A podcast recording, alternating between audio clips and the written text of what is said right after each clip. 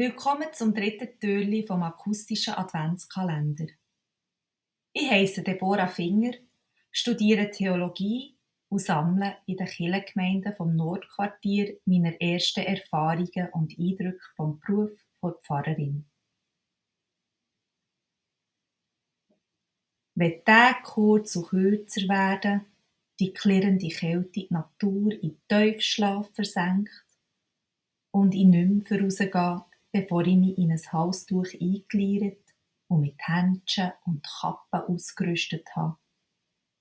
Dann überkommt das kuscheligste Hei und ein Schminefeuer ganz eine besondere Anziehungskraft. Der Kerzenschein strahlt wärmer. Das warme Teli schmeckt intensiver.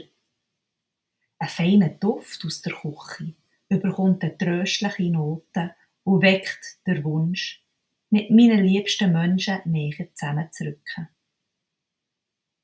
Ich bin in goldrichtigen Stimmung für die Adventszeit, für das Haus weihnachtlich zu schmücken, Güte zu backen, den Tee-Adventskalender aufzustellen und mir drüber den Kopf zu zerbrechen, wie ich meine Liebsten unter dem Weihnachtsbaum könnte überraschen Eine Sehnsucht kommt über mich.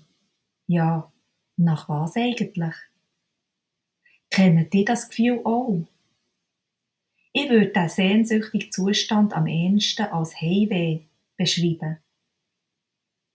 Ich träume von einem Daheim voller Lachen, Liebe und Licht. Wärme, Menschlichkeit, Geborgenheit.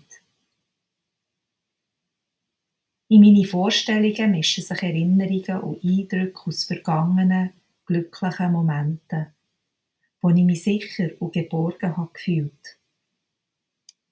Aber die Bilder schöpfen nicht nur aus der Erfahrung, sondern auch aus einer Ahnung.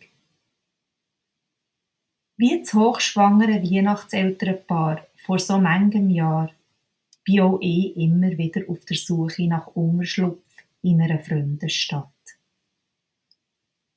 Das Heimweh ist wie ein Versprechen, wie ein Pfand, wo mich an die Hoffnung erinnert, wo auch in der Weihnachtsgeschichte mitschwingt. Einisch wirst heimkommen.